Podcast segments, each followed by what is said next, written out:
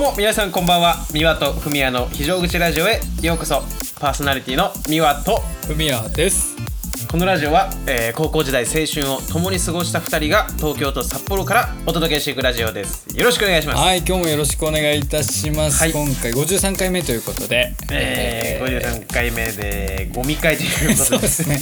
ゴミ会ですね。本当にちょっとねしょうもないこと言って申し訳ないんですけどえっ、と前回で、はい。えーまあ、ほぼほぼ1年記念ということでまあ、ここからまたね、うん。えー新たな2年目に向けてのね、あの歩みを進めていくことになりますけれども。はい。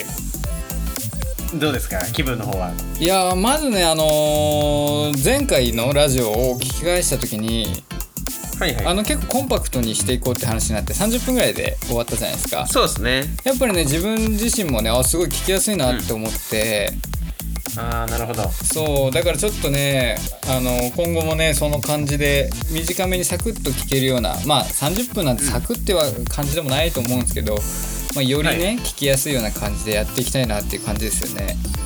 そうですね、うん。まあコンパクトシティ化ということでね。ですね。あの僕らはそれをこだわって生きてきてますからやっぱり。ベースですからねコンパクトシティは。僕らのベースなんで そうそういやまあね、えー、6月ももう終わりますから。そうですね。えーいや早いもんで6月っていうことは上半期が終わりましたのでいやー早えな下半期が来るということでね。下半が来ちゃうのか。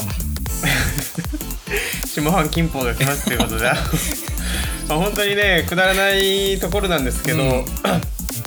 いやちょっとねこう、うん、オリンピックも近いし、ね。なんか東京はこうねまあ独特の空気感というかまあなんていうんですかねオリンピック反対の空気とまあ多分ワクワクしてる方もいたりとかあとはここのタイミングで、えー緊急事態宣言が解除されたりとか、あとはワクチンがどうとなんかねあの僕が生まれてから経験したことないようないろんなまあいい悪いねいろんな情報がぐちゃぐちゃになんかこう織り交ざったというそうかです日々をねね過ごしてますけれども。うーんいやなんか北海道もね今日のニュースであのデルタ株、えーインド株ですか、はいはいはい。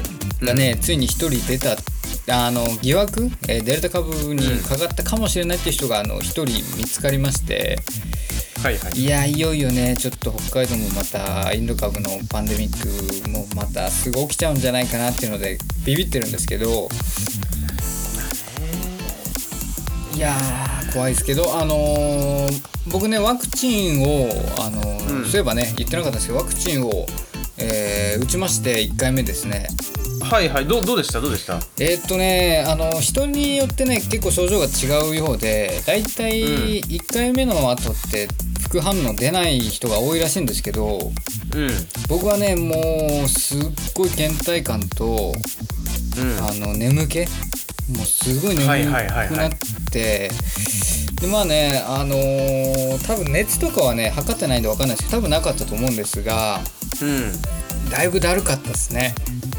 いやーなんか聞聞きますね。それだから結構怖いなと思ってまだね、うん。あの僕の家には、えーワクチンのその、まあ、接種の紙みたいなの、はいはい。そういうのが一切通知、まあ、他の区に住んでる友人には来てるみたいなんですけど僕のとこはまだ来てなくてだからちょっと迷ってますけどねどうしようかなっていうのまあああの僕はね特に医療関係者とかではないので、まあ、避けようと思えば多分避けられるとは思うんうんですよ、うん。うん、なんでまあどうしようかなとちょっと周りの人のね意見とかを聞きながら、まあ、考えてますけど、うん、これからまあオリンピックとかでねあとはやっぱり人の出入りというかもね完全に増えてますので。そうですね。あとはうもうパスポートみたいな扱いになってくんじゃないかなっていうのが僕の中にあって。ん、あーなんか言われてますね。そんな話も。で、ね、僕も当初は絶対ワクチン取らない打たないマンのつもりだったんですけど。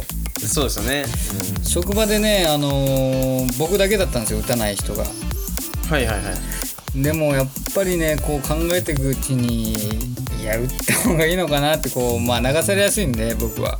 うん。結局打つことになったんですけどまあねこれが良かったか悪かったかっていうのはまだね分かんないですけど。そうですね。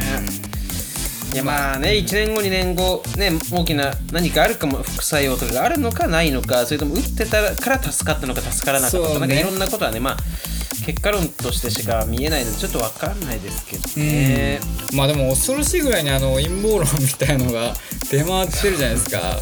僕もね 早く 5G 人間になりたいなって思ってるんですけどまだは電波の送受信はできてないですね。いやー 5G 僕スマホと家のネット 5G ですけどなんかあんまり感じないんですよ。そのえ早いとか遅いっていう感覚。はいはいはい、えーあんま感じないですね。すごい。えでもなんか動画とかさ再生めっちゃ早いとかないんですか、いやなんか一応うん。5G になってはいるんですけど、はいはい。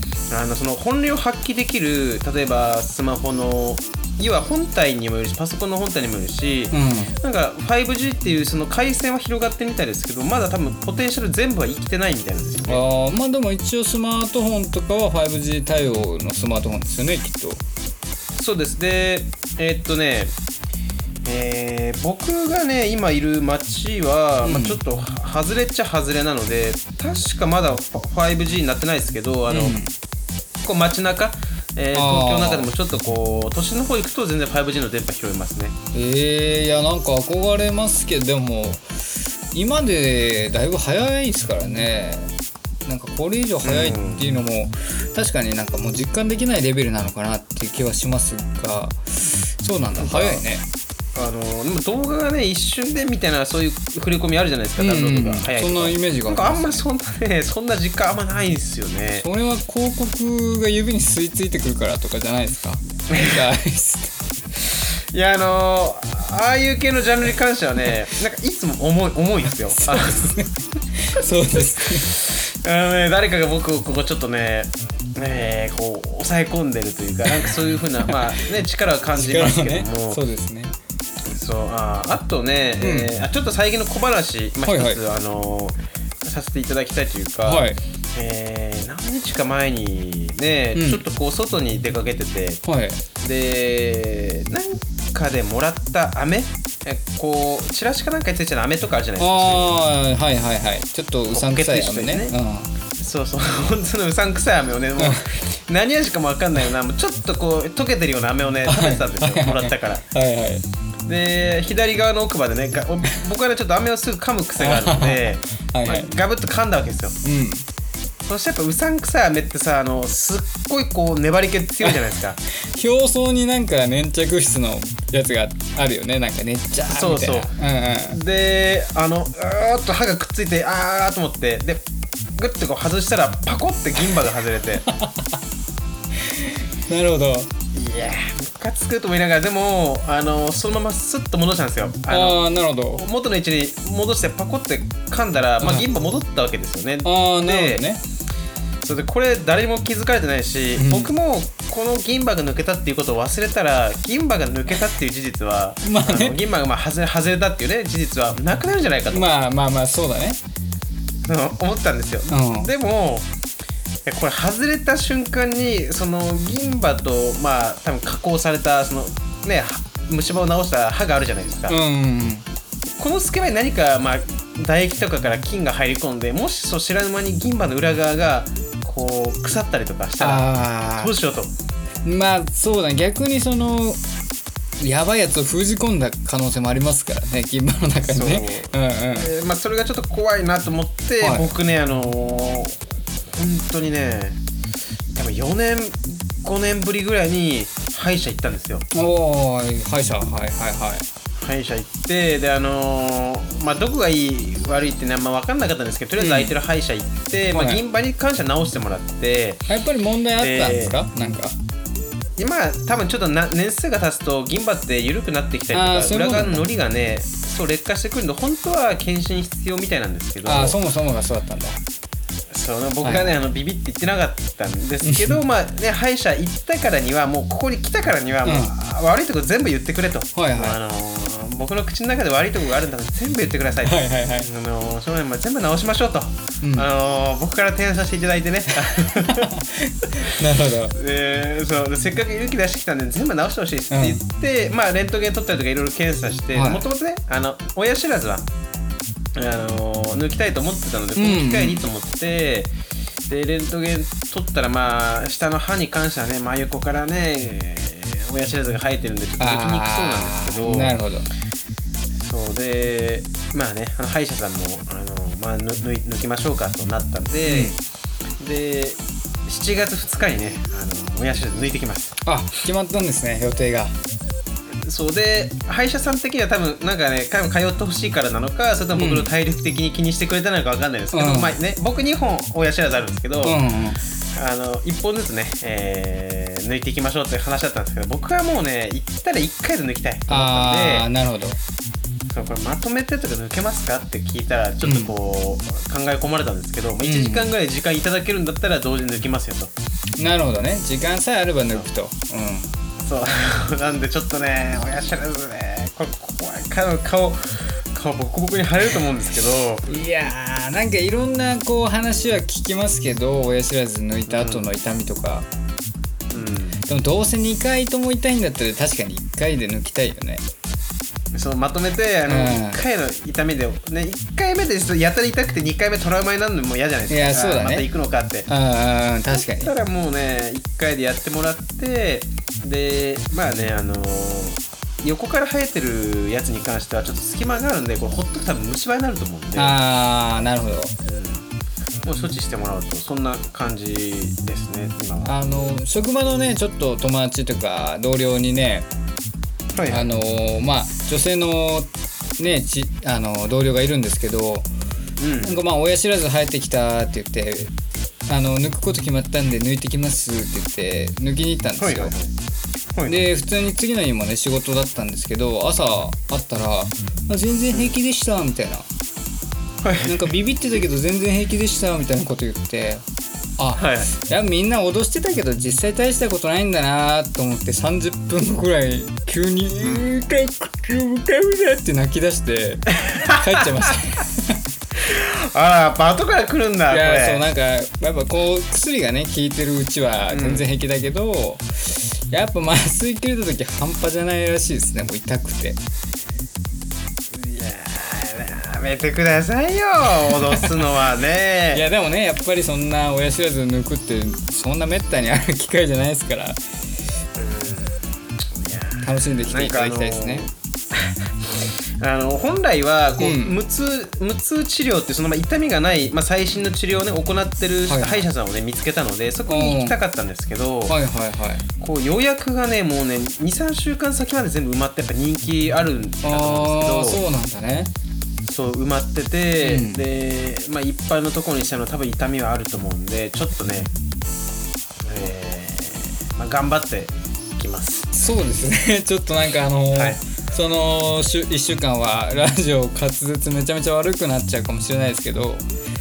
まあ大丈夫ですよ。こんな感じで、あの、来月はなっていけると思うんで、それはそれでまたあのね、レア会ということで、ちょっとね。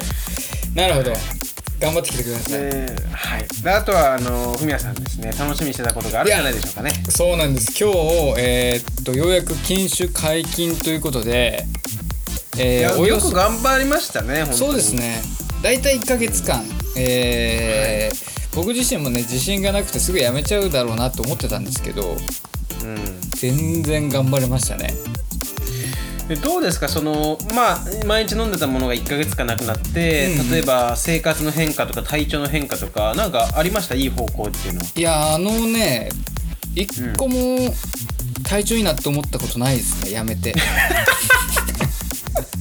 寝起きめちゃめちゃ悪いし。あー変わらないんだそそんな。いやそういやなんだろうね。最初はやっぱりお酒飲まないと全然寝れないって話したと思うんですけどはいはいはい。その寝れなさがあった分朝めっちゃ眠かったんですよ。うん。うんけど慣れてきて12時ぐらいに寝れるようになったんですけど、寝起きめっちゃ悪いですね。もうめちゃめちゃ眠い。眠いもんは結局どこまで行っても眠いんだ。そうそういやむしろなんか酒飲んでた時の方がスッと起きれた気がするなってぐらいはいはいはいちょっとねあとはそうですねまあ別にお酒飲んでたから具合悪かったっていうこともそもそもなかったのでうん。そのなんだろうね毎日だるいとかまあ辞めるきっかけはその肝臓のダメージだったんですけどはいはいはい。まあそれはねもちろん落ち着いてただそれ以外のなんか健康になったなみたいのは一個もないですね。うんいやーまあでもねあのもしかしたら見えないところの,、うん。あのプラス効果があるかもしれないっていうのもねあのーまあちょっと内臓はねパカッと開けて見てみないと分かんないこともあると思うんで、まあねでもね1ヶ月頑張ったっていうことでそうですね。これからねあのなんか飲まれるんですか？えっ、と今日はですねあの1ヶ月前につけたパイン酒をはい。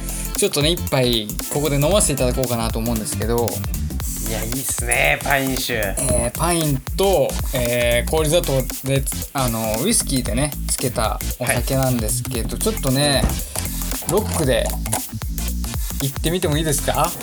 ああどうぞどうぞどうぞ。いやーちょっとな緊張するないやでもすごいね。あのーなんか三日坊主とかにならずにちゃんと1ヶ月間ねそうですね。我慢したって。やめれるっていうかその飲まなくても平気っていうことが分かったんでこれからあのー休館日をねちゃんと設けてはい。火木土は飲まないようにしようと決め決めておりまあすこれは偉いですね、うん。きっとそのまあ奥さん的にも家計に優しいねルールっていうふうに多分思ってくれると思うんで。そうですね。今までまあ毎日飲んでたのが半分になるんでだいぶ家計への負担は減ると思うんですよ。多分その負担が減った分まあ次のバレンタインとか誕生日とかには何かこうねあの そうですね。大きいねお返しがあるかもしれない。といやそうです。それをもうちょっと楽しみにしながら。で今ちょっとあのお酒入れたんですけど、完全に排尿の時の音が鳴ってましたね。あトクトクトクトク。なんかああカラカラっと氷の音聞かせていただけますか聞きました。えー、今ねちょっとグラス一杯にちょっと入れたんですけどこれ後であおのわ聞こえますか？この音。うまそうな音ですね。いやー超楽しみです。じゃあいいですか、あーいただいてください。いやーじゃあちょっと1ヶ月ぶりのお酒いただきます、どうぞ。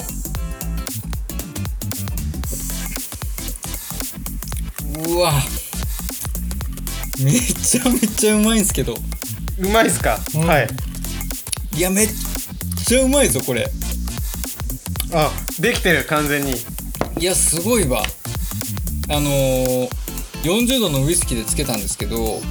はいはいはい今ねロックで飲んでるんですが全然あのアルコールのえぐみとかもなくてうんうんパインの甘い、えー味と香りに氷砂糖のコク。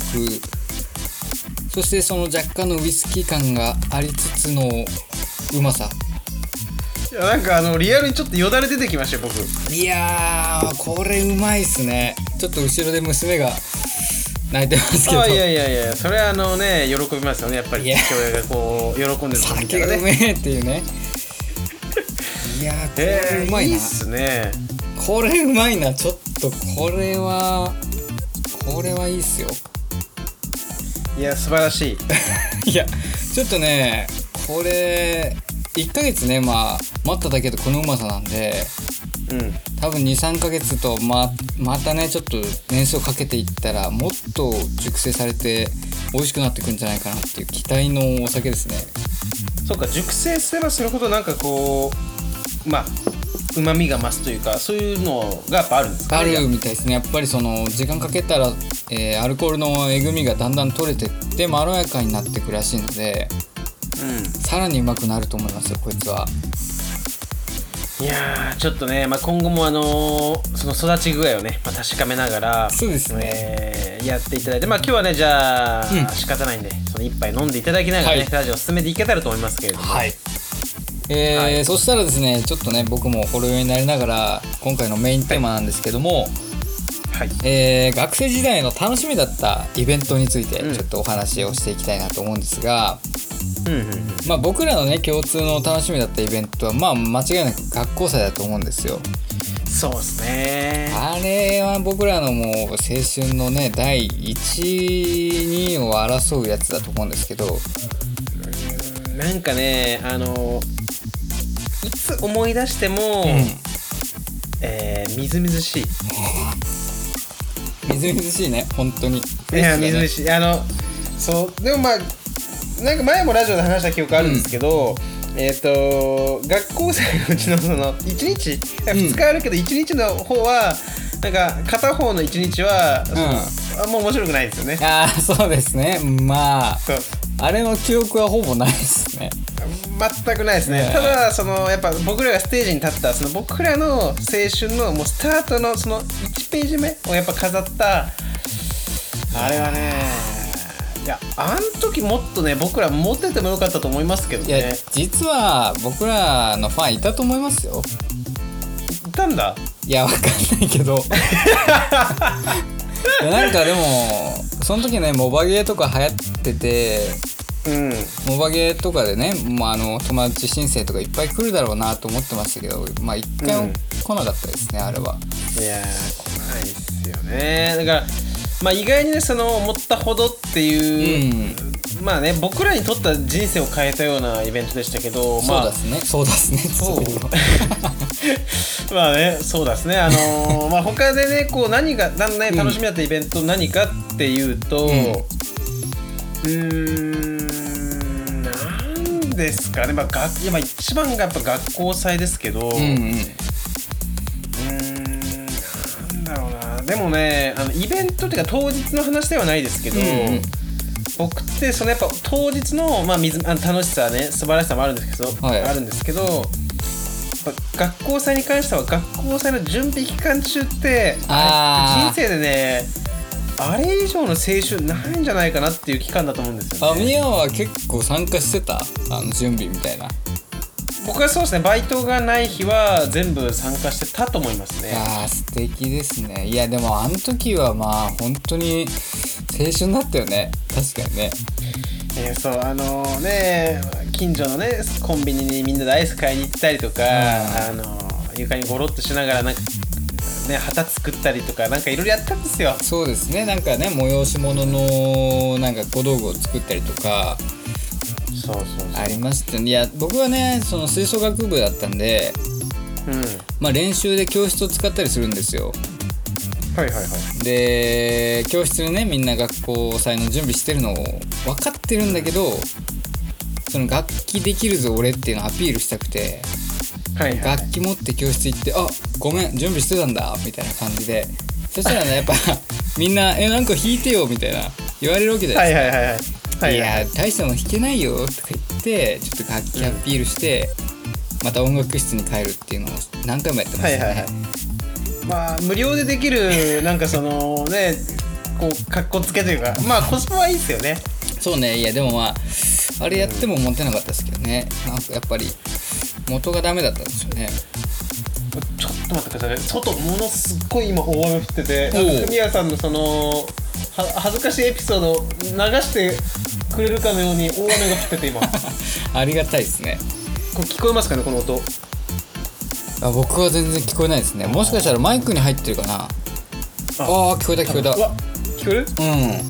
そうなんかね東京ってね結構変わってて、うん。あの雨がね短時間ドバーって降ったりする瞬間がなんかゲリラ豪雨みたいなの結構あったりすあるんですよ。ー東京もあるんだね。そうあそっちもあったかいやまあこっちはそんなにでもそういう印象ないですけどね。うん。まあね。まあそのイベントに関しては、やっぱ学校祭ですけどじゃあ例えば高校以外でって考えたらなんか高校以外にお互い1個ずつ出してちょっと締めましょうよ。僕はねあのー小学生の時の話なんですけどはいはいはい。学校のイベントであのフェスティバルっていう名前のね あるよねそれね。そうなんです学校特有のものなのかちょっと分かんないんですけど、うん。まあ、それこそ高校の学祭みたいにクラスごとにそのお化け屋敷やったり、うん。まあ、なんか魚釣りゲームみたいなのやったりさうん。その出し物を作るんですけどうん。そのゲームで遊ぶためのお金が、はいはいはい。まあ、リングプリだったりうん。あとは学校で配られるなんか紙のね紙幣みたいなやつで、そのあはいはいはい。遊ぶみたいな。うん。で景品でなんかそのその人たちが作ったプラ板とかをもらえたりするんですよ。うん。それがねもうなんか子供の時すげえ楽しみで。いやーそれね全く同じことね。やっぱあやっぱ地元がね離れてないからやっぱあるよね。そのあ僕もねそのそうあのまあ地元の地名プラスフェスティバルついて何々フェスティバルっていうまあ、うん。いわゆる多分小学校の学校祭みたいなのがあったんですけどあああったんだ。そうあの景品プラ版っていうのは同じでしたね。いやでもなんかあの時爆発的になぜかプラバンがすごい流行りましたけどでもねあの今その小学校ではそのフェスティバルはもうなくなったみたいですね。あそうなんだ。なんか勉強の方に力が入ったのか。でなくなっちゃっていやでもあのイベントは別に勉強してようがしてなかろうが楽しいイベントだからあぜひとも続けてほしかったなとは思いましたけど。いやーねああいうのってなんか感性を養うのに大事だと思うけどね。そう。で後半祭りの後半になるともう金がね、インフレが起きてだんだんもうなんだろうねお金の価値がバグってくるんですよねでなんか大豪遊して終わるみたいなみんななんかうん。お札いっぱい持ってるとかもありましたけど、うん。まあ、僕はねそれがすごい記憶にありますね。美和の方はなんか。僕はね、うん。じゃあ逆にちょっと楽しみだったイベントもあるんですけど、うん。逆にあのそれ嫌だったイベントっていうのもちょっとあって、はいはいはい。お題とちょっと違うんですけど、うん僕はね当時人前に出るのがね苦苦手というかその自分に自信がなさすぎてちょっと太ってたっていうのもあってコンプレコンプレックスがすごかったのではいはいはい。あの学習発表会だったり運動会みたいなものっていうのはもうね嫌いだった。出たくなくてそう本当死にたくなるぐらい嫌だったんですよ。そっかあの自分がね走ってるとこ大勢に見られたりとうんか、うんうん。えー何か演じてるとこ大勢に見られたりとかすごい嫌だったんですよ。あえー、なんか意外だけどね。今から想像したらね。だから小学校の時は本当にそれがすごい嫌で、あの一番嫌いな行事でしたね。だからその学習発表会とか運動会っていうのは。ああ当大時はね、うん。そう。すごい嫌いだったんですよいや僕も運動会はすごい嫌いでしたね。足遅かったんで。でもなんだろうやっぱりお昼ご飯家族で食べたりみたいなまあ家庭のね事情によってはそれがなかなかなかったりする人もいますけどなんかそういうのすごい楽しみでしたね。それ以外は確かにでもまあなんだ綱引きとかそういうみんなで参加するやつは楽しかったかな、えーまあ楽しかったイベント。うーんそういうなんかね何々会みたいな大きいものじゃないのだったら、うん。結構ね好きだったのが、うん。あのね給食でまだあんのかな、そのなんかリザーブ給食っていうのがあってあーありましたね。セレクト給食かなうちは。そうそうそうそう、うんうん。あの何々と何々どっちか選べるみたいなやつがあって、うんうん。そういうのはねすごい好きだった。あとバイキング給食みたいなのが 年に1回とかあったんですよ。うん。うん。まあ、バイキングというほどのレベルではないんだけどうん。あれは嬉しかったよね確かに。そうそういうのがねやっぱり非現実というかねその楽しかったな。まあ、うん。小中高ねイベントものすごい数あったと思いますけど、うん。でもねやっぱりね、えー最高だったのはね高校の学校祭あのステージに立った時ですよ。いやー忘れられないっすね。ちょっとねあの、まあなんかあの当時の写真とかあったらぜひ見直したいですけどないんですよね意外と。いやないんだよね。ね。誰か多分ね同級生持ってるやついると思うんですけど何かの機会にこうねあの僕が、まあ、若くして亡くなってしまった時はね、あの僕のベストエピソードということで誰か見つけて流してくれれば、そうですね。まあ、ありがたいですかね。一番輝いてたってことで、そこが全席だったって。うん、いやーまあちょっとね今回もコンパクトシティということでまあそうですね。30分ぐらいでえー終わりにしようと思うんですけどやっぱりねまだまだ話せることありますねそうですね。だからまあこれぐらいの感覚にしておいた方が僕らも次のねやっぱ話したい話したいというものがあってそれをねバネにどんどんやっていけるまあいいバランス感だと思う。ちょっとこんな感じで今後も引き続き続けていけたらと思います、いやーちょっとこのなんか酔っ払いながら喋るのもすごい久しぶりでテンション上がりましたねでまたちょっとね、キリのいい時にこう、お酒を飲みながらね、のあー二人でね。僕もちょっとワインとね、うん。ワインとチーズをちょっとやりたいなと思っているのされで、てるな。あの軽くね、酒飲み会なんかも久々にやってみるのもありかなと思います。そうですね。ちょっとタイミングいい時を見つけてやりましょうか。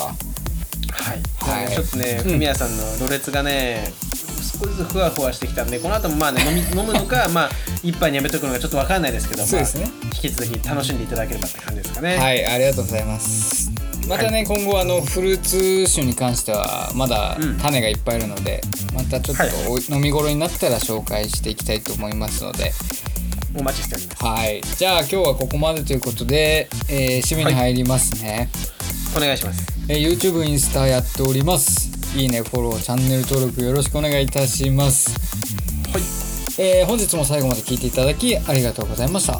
明日からまた1週間頑張りましょう、皆様にとっていい1週間になりますように。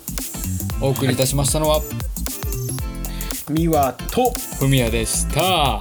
それでは皆様おやすみななささい。また来週